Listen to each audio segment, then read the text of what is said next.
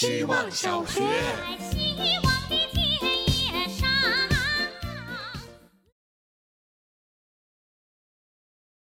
大家好，我是小内内。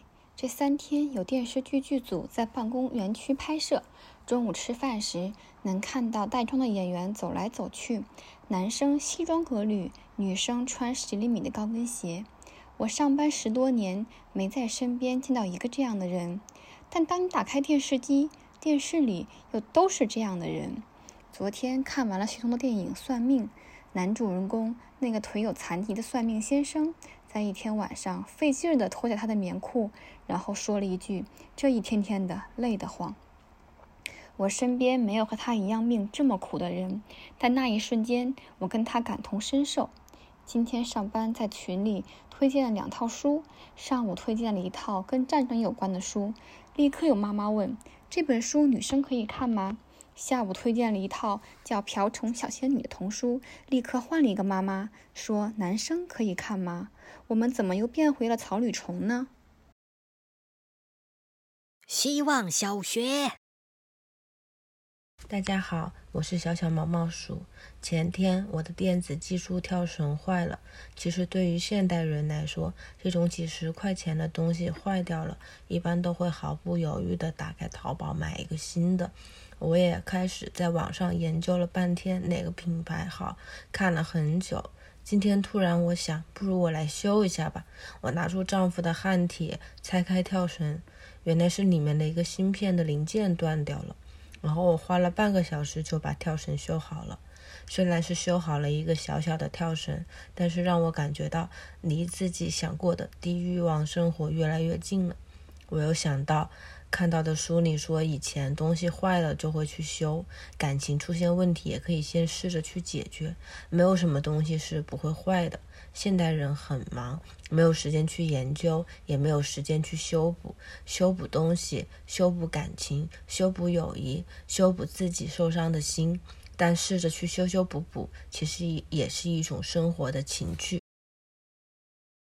希望小学。大家好，我是小冰棒。昨晚下载了摩尔庄园来打发时间，或者说寻求一种新的方式刺激多巴胺分泌。一开始，我觉得自己就像一个悠悠跑腿儿和农夫的合体，不断的接受新的主线任务，心里想着这游戏真能带给人安慰吗？下班回家不会觉得像又打了一份工吗？但慢慢从割草、砍柴、挖地、撒种、浇水中获得一些安宁，跟现实中的我一样，不想理会结交陌生人的任务，也不想再去做传话沟通的主线任务，只想获取订单种地。我是不是也能把现实生活中过成这样，专心做喜欢做的事情就好了，尽量减小社会模板的影响，成为你自己。花钱买化肥可以事半功倍，缩短果实的成熟时间，但是省下来的时间去往哪儿呢？我现在还不知道。就像生活中每个人的终点都不一样，不用急着赶路。希望小学。大家好，我是小小船。春夏之交是我一年中最恐惧的时候，看着天黑的越来越晚。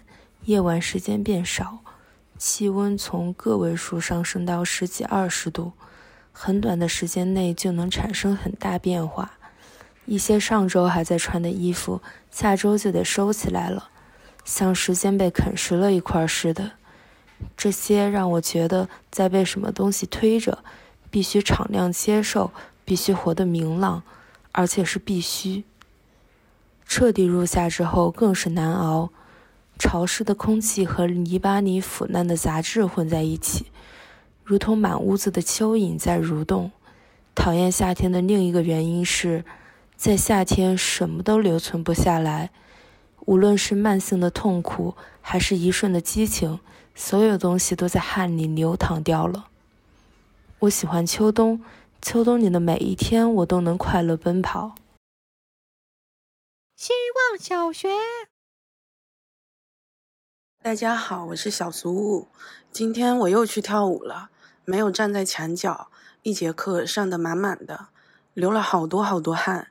把视频发给好朋友，好朋友大笑说：“你今天一身黑，又酷又瘦，一跳舞全破功了。”我也大笑，开心的笑。我想起希望小学的报名作业，我在明确自己想入学后，不断不断洗脑自己，先做再说。